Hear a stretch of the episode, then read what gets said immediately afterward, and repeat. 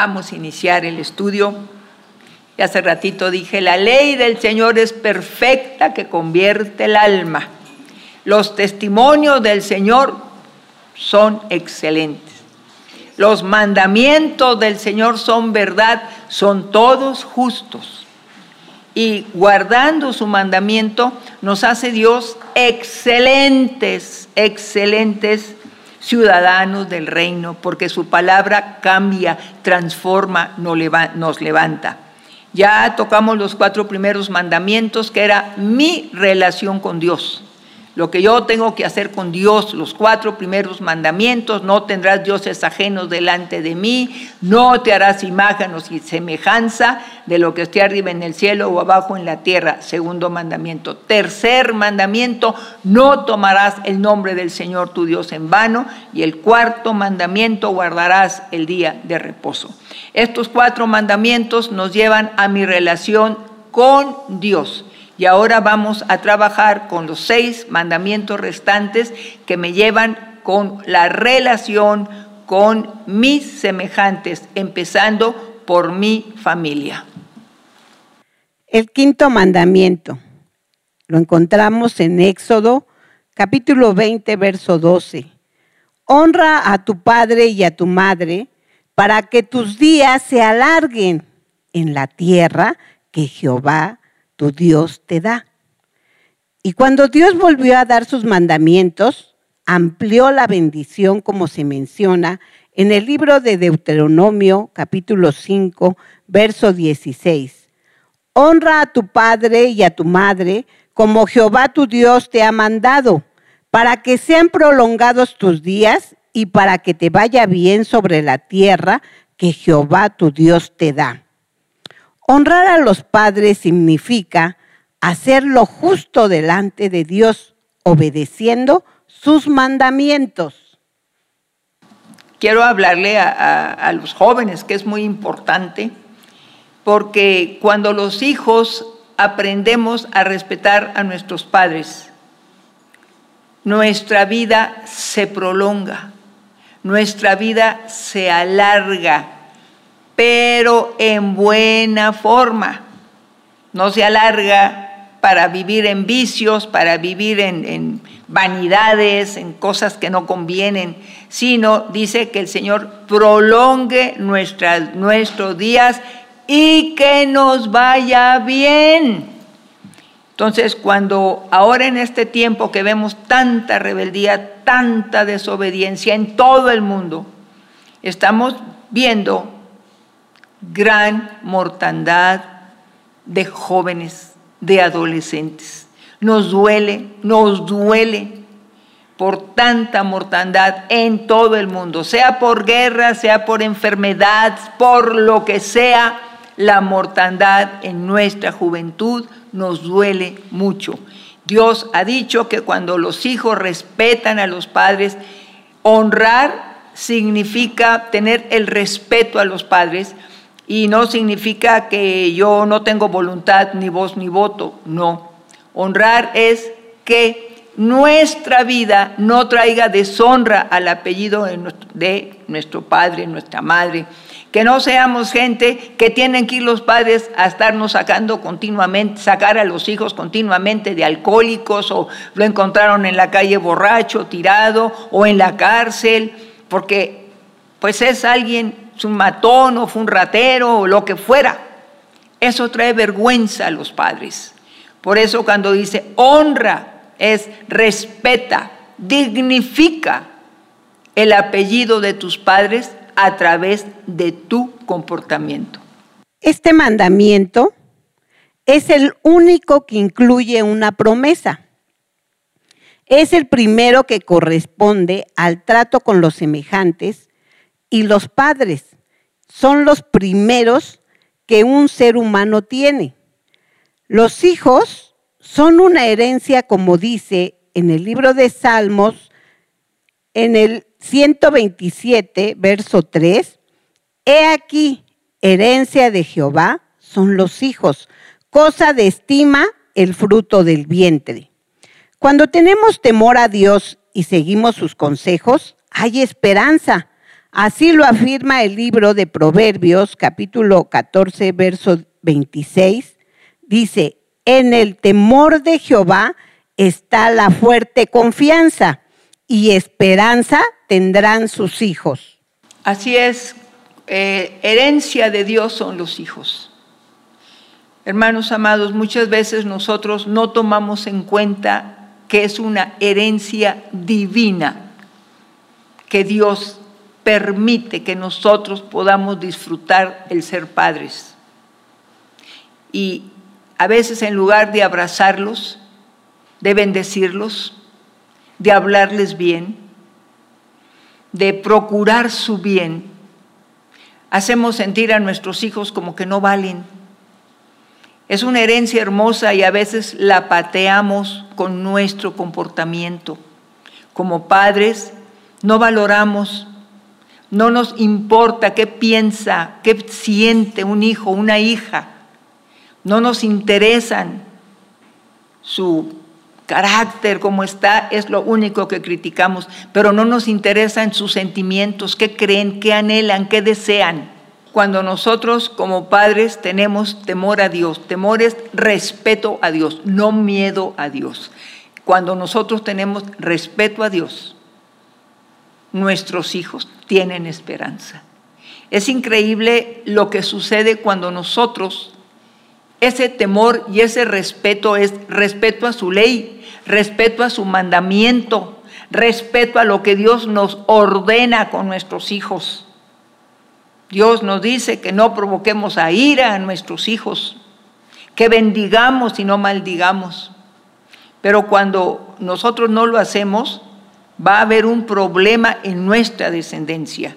Pero cuando el temor a Dios, el respeto a Dios, respeto a su mandamiento, lo ponemos por obra, hay esperanza para nuestros hijos que caminen con el Señor y no sean niños de la calle, no sean niños golpeados, no sean niños viciosos, no sean niños maltratados en la escuela, sino que sean niños con la gracia de Dios encima y la gente alrededor los cuida, los ama, los mima es increíble ver eso, que gente que no conoce a, a los nuestros, nuestros hijos tengan esa gracia de Dios y son muy bien aceptados en donde quiera que están.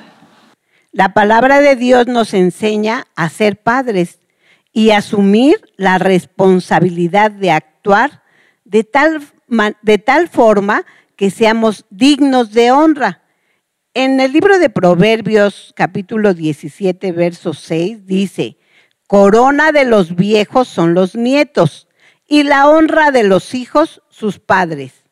Fíjese qué, qué importante, cuando tenemos nietos somos coronados, la honra, tenemos una corona de honra, pero también dice que los padres somos la honra de los hijos.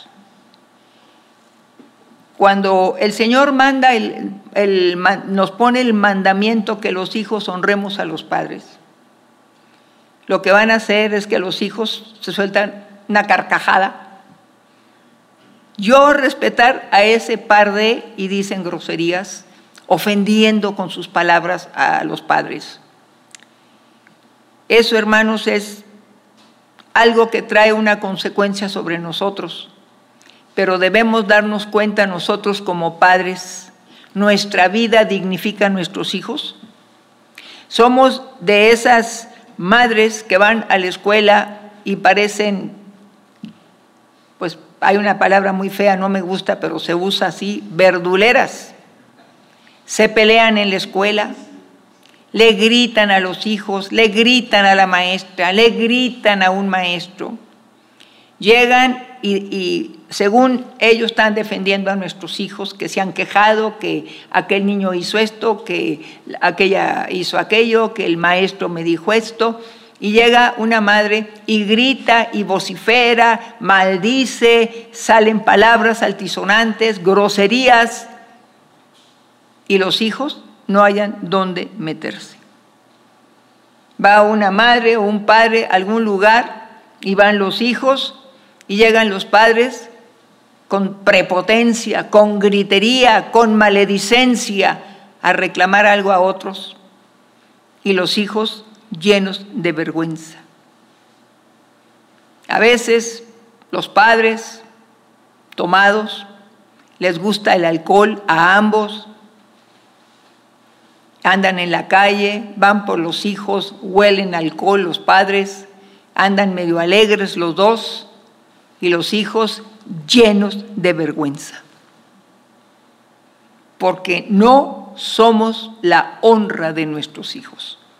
Nuestro comportamiento debe de traer honra, honor, dignidad a la vida de nuestros hijos. Y estos comportamientos tan horribles que tenemos no nos ayudan. Yo comentaba en otro tiempo que viví una vida muy difícil con un papá que me quiso mucho y lo quise mucho, pero me tocaba atenderlo. Y me tocaba atenderlos en la calle, con un tío, los dos tomados. Y me tocaba ir a recoger a mi papá tomado, cayéndose de borracho. Y era una vergüenza para mí y oír, ahí viene la hija del borracho. Me llenaba de vergüenza, lloraba, me sentía mal. ¿Sabe cómo me hice? Mujer solitaria, niña solitaria. Me daba tanta vergüenza cuando tenía que ver a mi papá. A veces recogerlo, a veces había vuelto el estómago sucio y me era muy vergonzoso. Con todo, amé profundamente a mi padre, pero eso nunca me quitó la vergüenza. Y crecí sola. No me gustó tener compañía con nadie.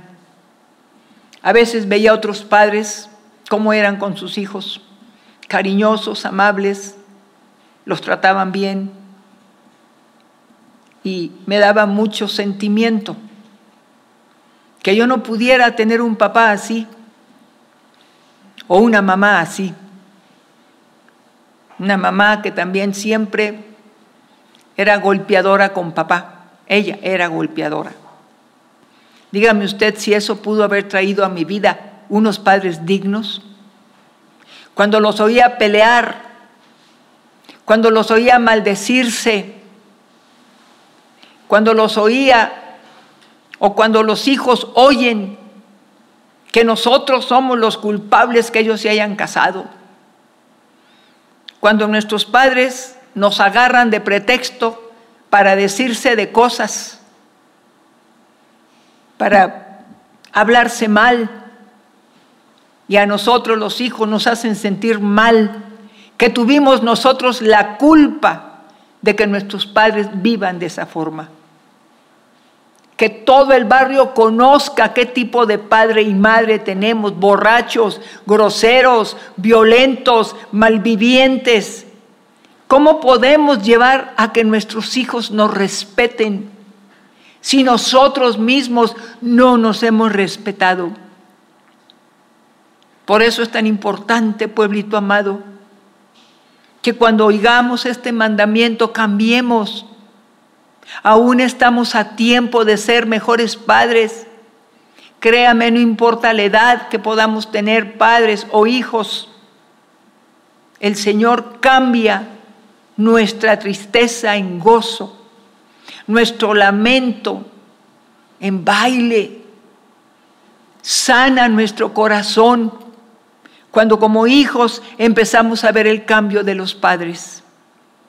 Tal vez nuestros hijos se rían al principio, pero cuando la palabra de Dios hace eco en nuestro corazón, en nuestra alma, en nuestro comportamiento, aunque nuestros hijos se lleguen a sentir ridículos cuando nosotros les decimos los amamos y les tomamos la cabeza, les hacemos una caricia y nos dicen, quítate, no seas ridícula, nos va a doler que nuestros hijos nos digan eso.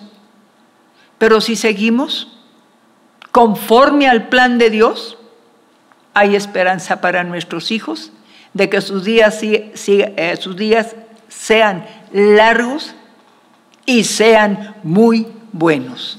Nuestra misión como padres es formar a los hijos con valores, dando buen ejemplo, educándolos, orientándolos, formando hábitos y poniendo límites. En el libro de Proverbios, capítulo 22, verso 6, dice, instruye al niño en su camino y aun cuando fuere viejo, no se apartará de él. Dios a través de su palabra nos indica cómo honrar a los padres.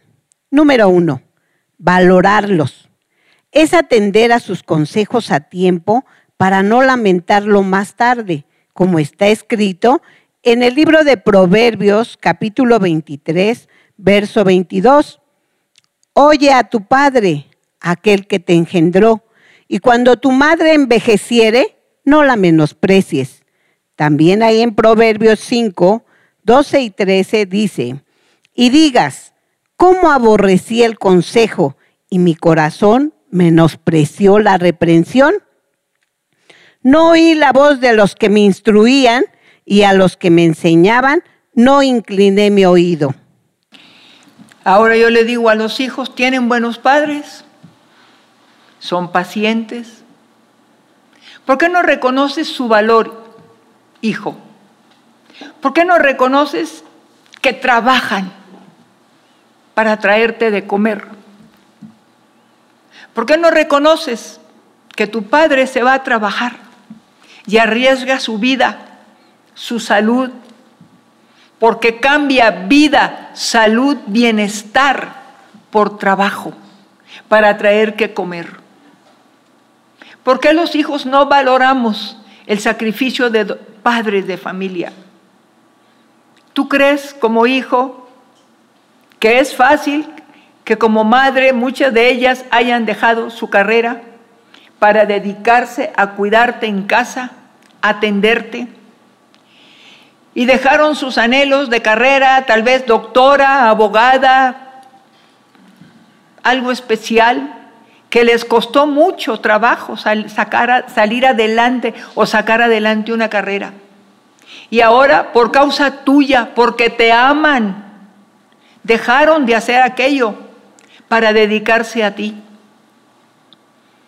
Y tú no reconoces sus valores ¿Cuántas veces nuestros padres, porque nosotros como adultos ya pasamos experiencias, que no queremos que nuestros hijos repitan, porque fueron experiencias malas? Tal vez nosotros nos juntábamos con gente que no debíamos hacer. Gente acostumbrada a robar, acostumbrada a tener planes para hacer mal a la gente, gente que siempre la veíamos tomada y que nosotros como hijos veíamos eso, pero nuestros padres se compusieron y empiezan a darnos consejos. No te juntes con esa persona, mira nada más, es muy grosero, mira cómo trata a sus padres, mira cómo trata a sus maestros, mira cómo trata a la gente en el trabajo. Y los padres empezamos a darles consejos a los hijos de respetar a sus mayores, de respetar a, aquellos que nos instruyen. Y hoy los hijos se quedan con aquel recuerdo malo, en lugar de ver el cambio de los padres, el cambio que han tenido, se quedan con aquella idea de lo malo que fueron los padres antes. Y entonces son groseros, no reconocen sus valores. Eso es bien importante cuando tu madre envejeciere. No seas déspota con ella. No la menosprecies, ayúdala.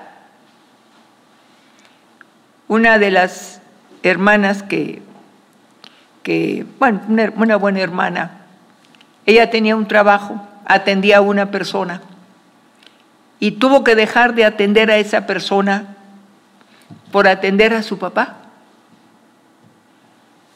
y dejando el trabajo, tuvo que empezar a atender a su papá, que tal vez no fue una magnífica persona, pero ella como hija, conociendo el mandamiento, dejó el trabajo y empezó a atender a su papá que no podía ya manejar un problema de ojos. y no lo menospreció. Huérfana de madre, pero tenía a su papá. Y no lo menospreció. Se puso a atenderlo. Y eso es lo que nosotros tenemos que aprender, que aunque sean viejos, no son tontos. Aunque un padre o una madre envejezca, no la tomes por tonta, no la menosprecies. Porque llegará un tiempo en que te va a doler mucho que no esté tu madre ni tu padre. Y aquellos consejos que un día te daban para que tuvieras días largos y días perfectos, completos, bendecidos, con buena economía, con buena salud, no los ibas a tener al empezar a menospreciar a tu padre y a tu madre por viejos, por ancianos, por no darles la mano, por no ayudarlos. Tal vez no los sostengas tú en tu casa, pero puedas sostenerlos fuera, ayudarlos, mandarles a alguien que les ayude, comprarles despensa. En lugar de regañarlos, en lugar de insultarlos, en lugar de burlarte porque ya están viejos, ya caminan lento, atenderlos diferente. ¿No sabes tú, hijo, qué bendición de Dios viene sobre tu vida? tus años largos, felices, prolongados, prósperos, sanos, porque atendiste al consejo de tus padres. Segundo, aceptar su autoridad. Es bueno delante de Dios respetar la autoridad de los padres, como menciona en Colosenses 3:20 dice, hijos, obedecer a vuestros padres en todo, porque esto agrada al Señor. Y así es, nuestros padres, nosotros vemos su comportamiento y han sido padres que caminan en el Señor. Si nosotros obedecemos, los hijos obedecen a los padres. ¿Sabe cómo van a crecer? Guardados por Dios. Donde quiera que tú, joven, andes, salgas, te muevas, la bendición del Señor estará siempre sobre ti. Fíjese que hay, hay un caso, no lo anoté, pero hay un caso una familia en la Biblia. Ahí nada más le voy a dar la cita, la referencia es eh, Jeremías 35.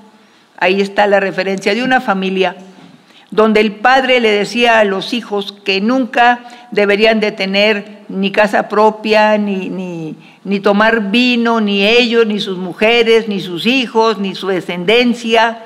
Y les da una serie de instrucciones este padre, ¿verdad? La familia Recab, se llama de los recabitas.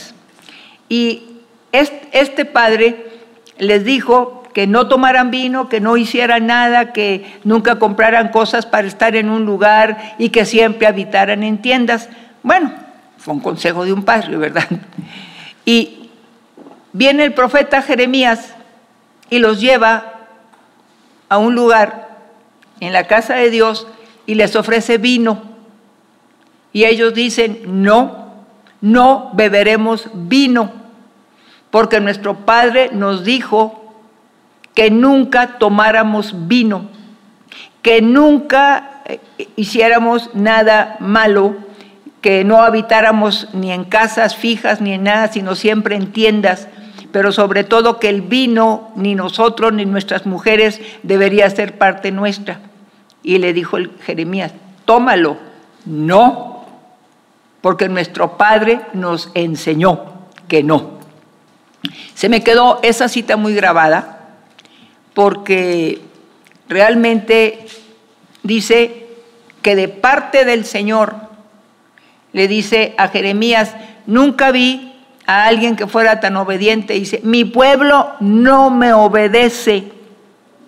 Sin embargo, vemos aquí a unos a una tribu, a una familia, recabitas, cómo obedecieron el consejo del Padre.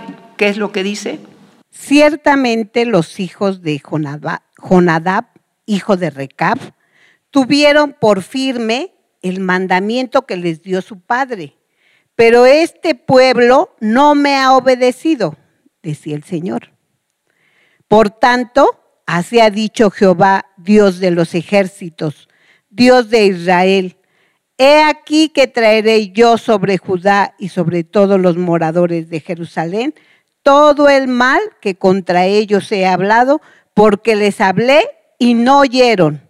Los llamé y no han respondido.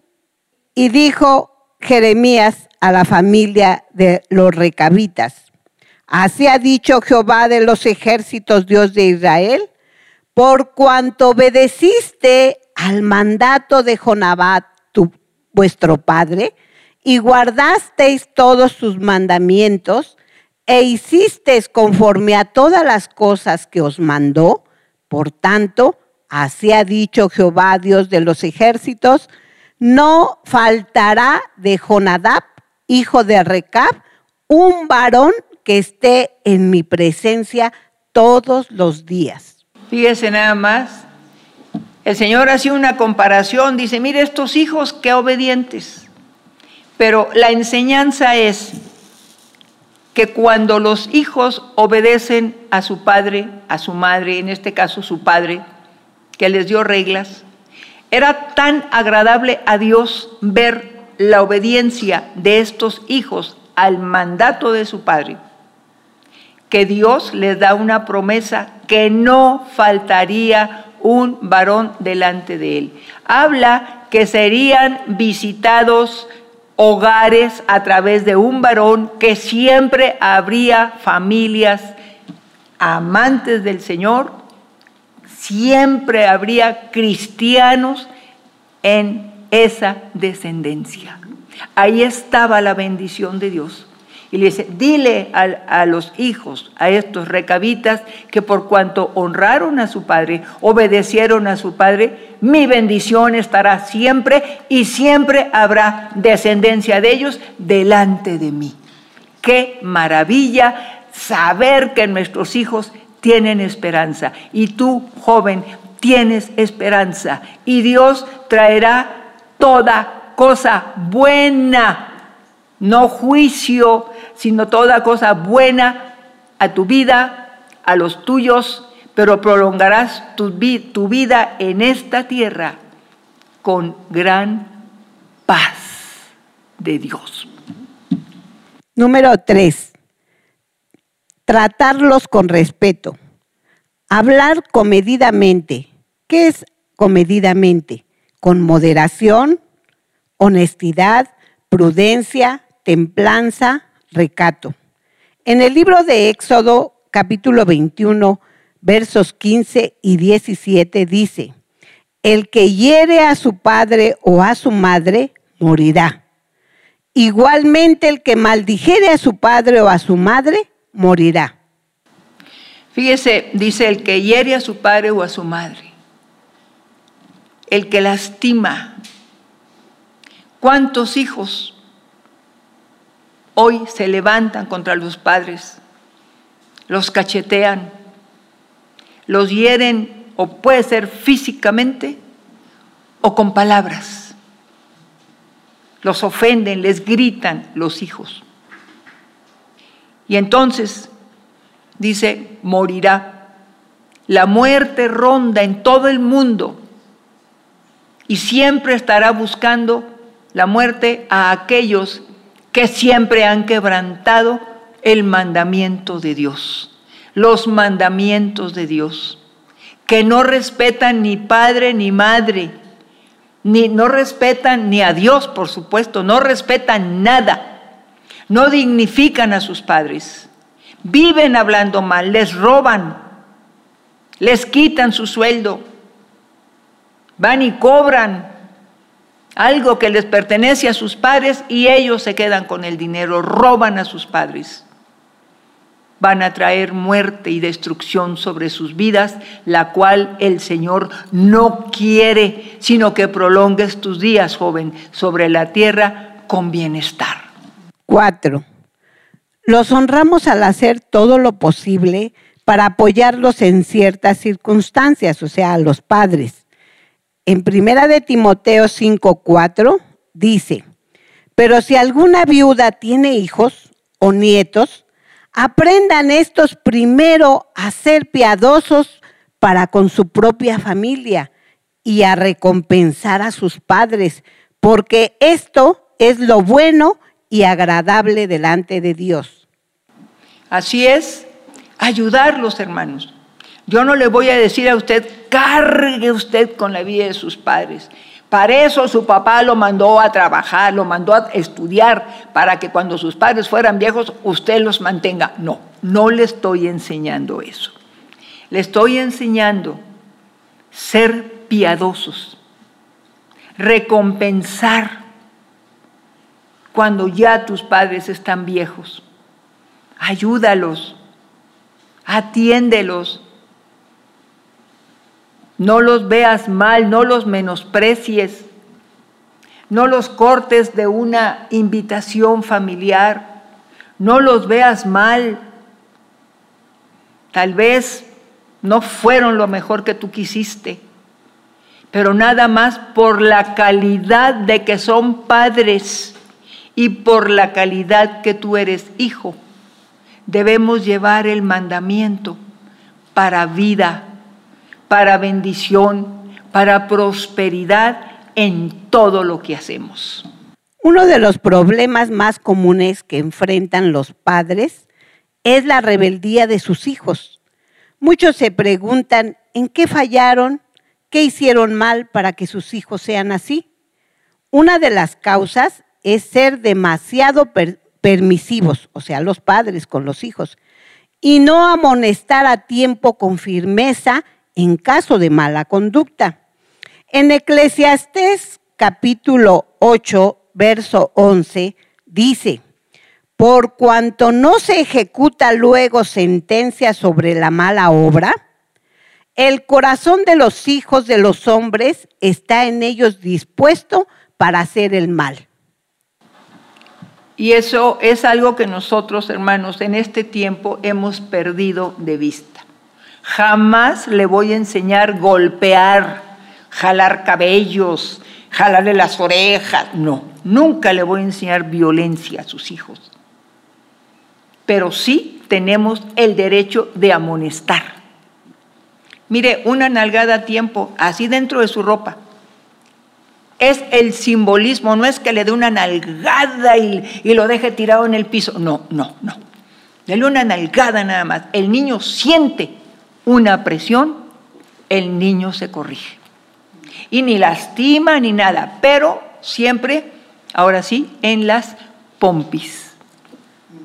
¿Mm? Nunca golpea a un niño en la cara, nunca lo cachetee, nunca le dé bofetadas, nunca le dé golpes en la boca, no le jale el pelo, no le jale las orejas.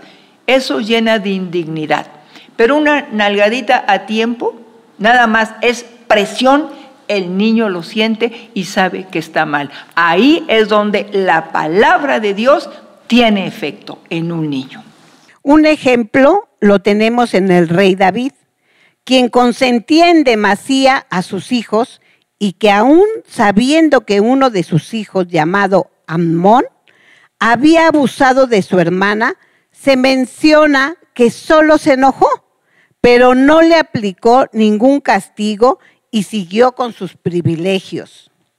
También en el libro de Segunda de Samuel, capítulo 13, verso 21, dice, y luego que el rey David oyó todo esto, se enojó mucho. También tenemos que el otro hijo del rey David, Absalón, quien era el consentido de su padre, se convirtió en homicida de su hermano y quiso acabar con su padre también, sublevándose en guerra y el general de su ejército le llamó la atención al rey David en el segundo libro de Samuel, capítulo 19, verso 6, dice, amando a los que te aborrecen y aborreciendo a los que te aman. porque hoy has declarado que nada te importan tus príncipes y siervos, pues hoy me has hecho ver claramente que si Absalón viviera, aunque todos nosotros estuviéramos muertos, entonces estarías contento. Otro hijo del rey David se llamó Adonías y trató de usurpar el trono. La Biblia menciona en el libro de Primera de Reyes, capítulo 1, verso 6, y su padre nunca le había entristecido en todos sus días con decirle, ¿por qué haces así? Además, este era de muy hermoso parecer y había nacido después de Absalón. Fíjese estos hijos, hablamos de un rey, el rey David, un rey excelente que el Señor dice que era conforme a su corazón, pero era un rey muy consentidor. Primero, el primero que oímos, Amnón, viene y viola a su hermana.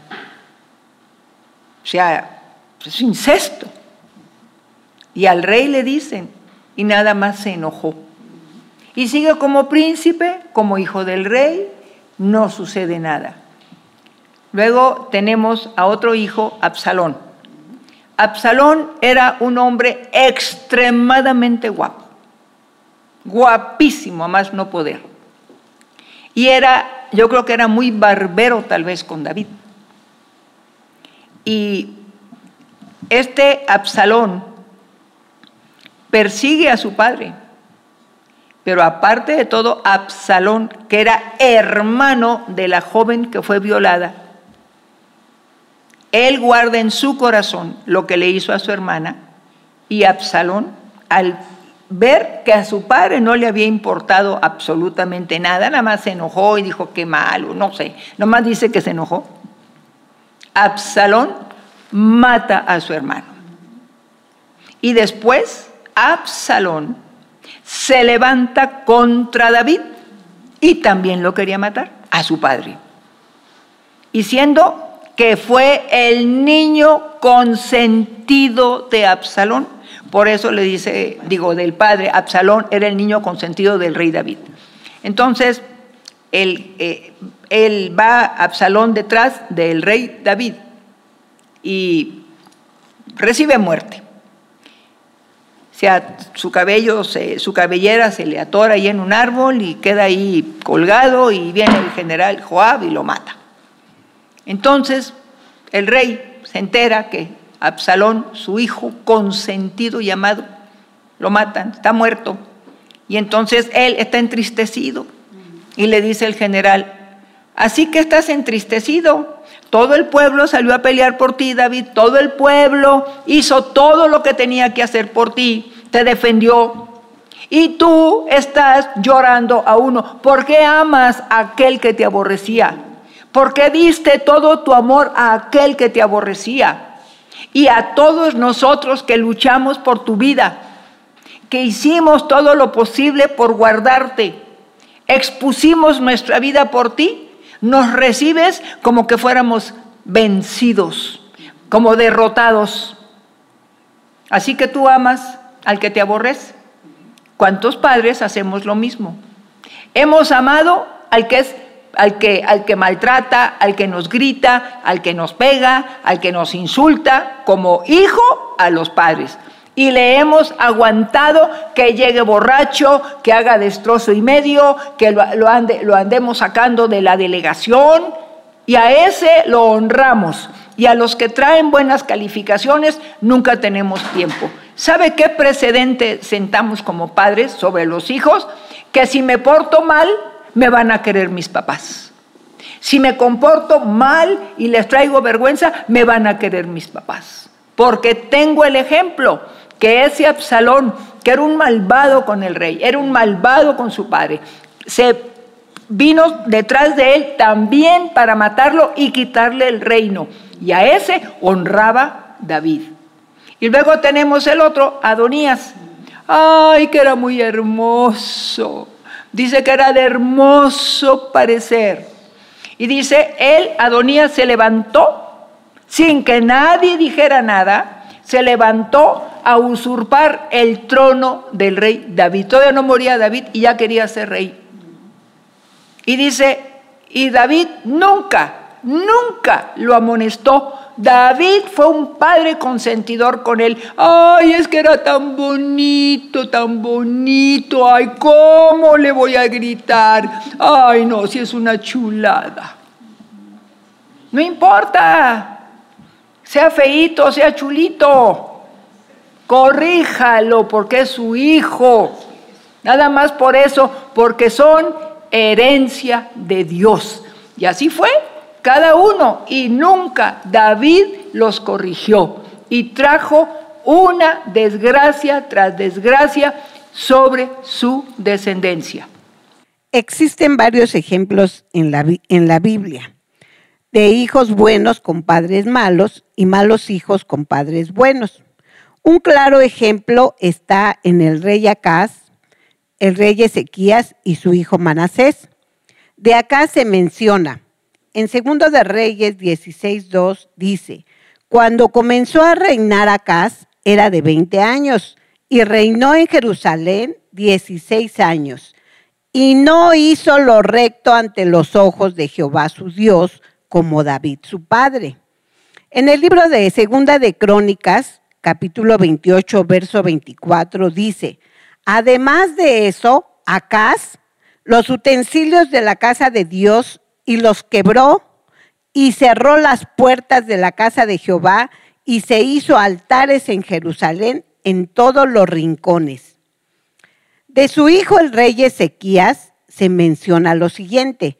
Ahí en el libro de Segunda de Crónicas 31, 20 y 21 dice, de esta manera hizo Ezequías en todo Judá y ejecutó lo bueno, recto y verdadero delante de Jehová su Dios.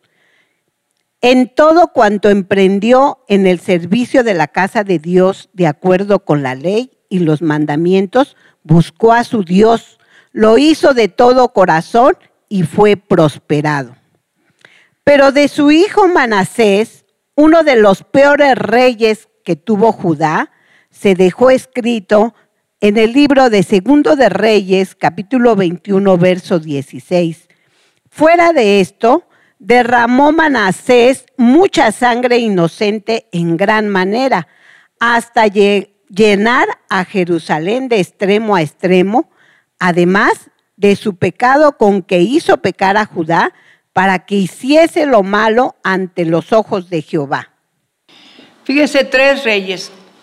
A veces tenemos nosotros la idea de que nosotros hemos sido malos padres.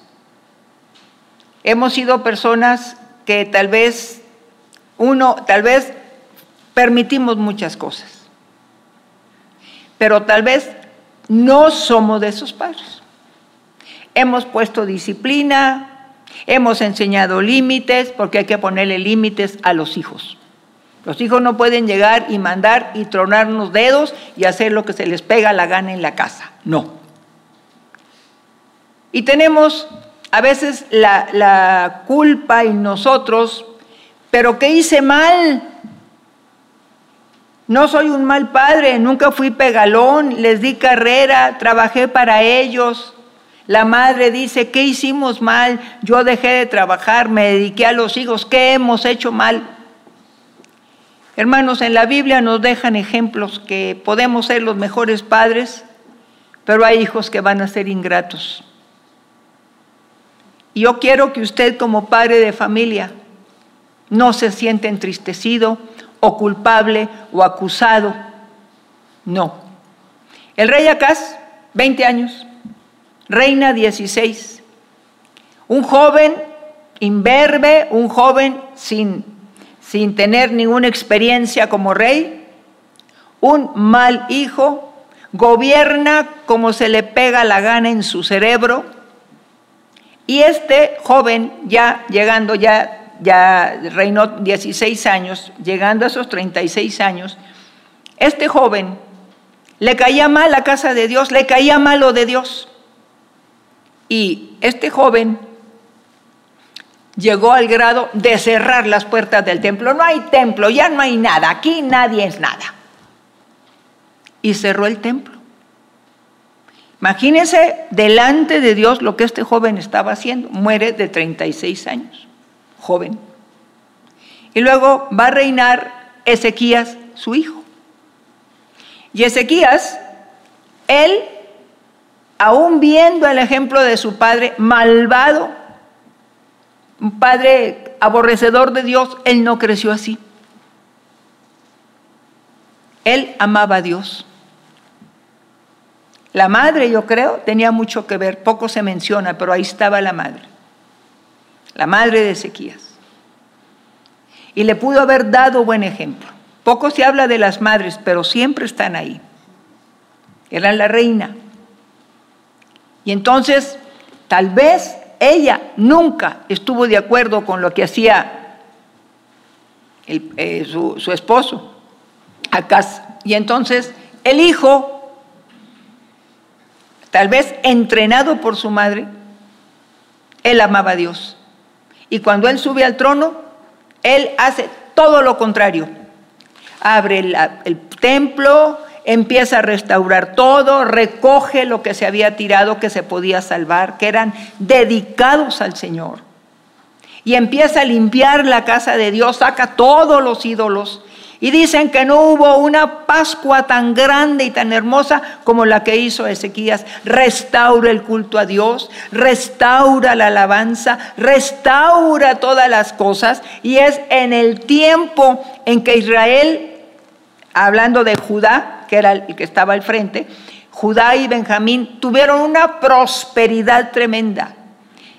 el país se engrandeció, hizo que toda la gente temiera a Judá y a Benjamín, porque estaba la mano de Dios a favor de Ezequías. Y Ezequías hizo cosas hermosas dentro de la ciudad, la bendijo y fue prosperado en todo lo que emprendió. Y después de eso, el único hijo que se menciona, de 12 años, él muere muere Ezequías y lo va a heredar su hijo de 12 años. Y este hijo, estoy seguro que estuvo siendo entrenado por sacerdotes porque era joven. Estuvo entrenado por los sacerdotes para bien, pero este hijo nunca le importó. Todo el ejemplo que vio de su padre, que adoraba, que veneraba, que se humillaba delante de Dios, que pedía ayuda a Dios. Este hijo, el peor rey de Israel, peor que su abuelo Acaz, porque él llenó de sangre a más no poder, era un homicida a todo el que se oponía a él, a todo aquel que lo criticaba pues llenó de sangre, dice, todo Israel lo llenó y llevó al pueblo a olvidarse del Señor. El peor rey, ¿qué ejemplo había visto? Así que tenemos mucho que aprender.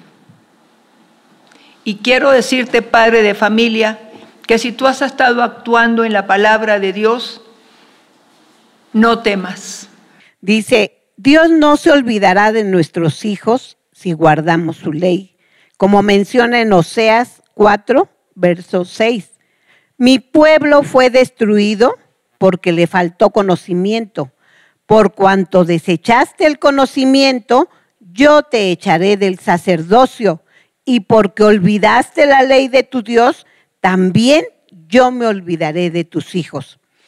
Hay otra palabra en Malaquías 4, verso 6, dice, Él hará volver el corazón de los padres hacia los hijos y el corazón de los hijos hacia los padres, no sea que yo venga y hiera la tierra con maldición.